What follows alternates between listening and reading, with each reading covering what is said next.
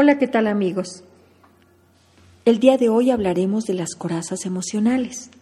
Para sobrevivir a la sensación de desamparo infantil, creamos personajes en los que buscamos refugio.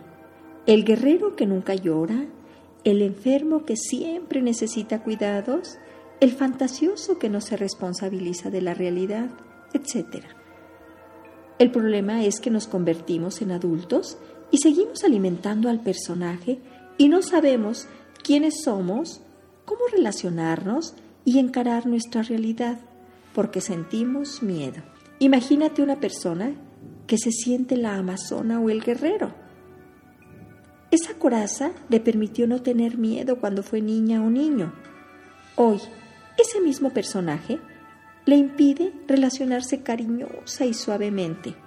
Acostumbra a desconfiar y a estar siempre en pie de guerra, lo que dificulta los intercambios afectivos, incluso con su propia familia.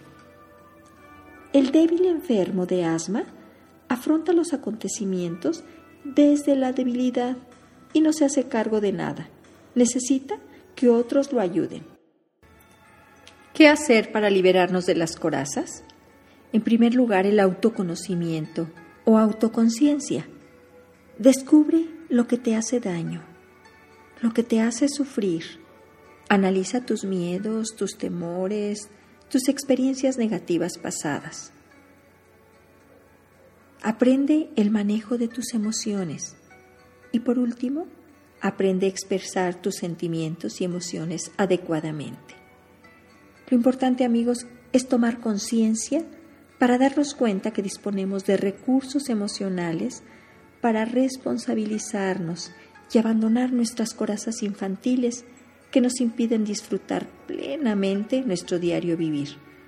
Por hoy es todo amigos, mi nombre es Irma Quintanilla González, especialista en medicina familiar y terapeuta familiar. Los invito a visitar mi página www.saludintegralvidifamilia.com donde encontrarán este y otros temas, así como entrevistas con profesionales de la salud. Que tengan una excelente semana en familia.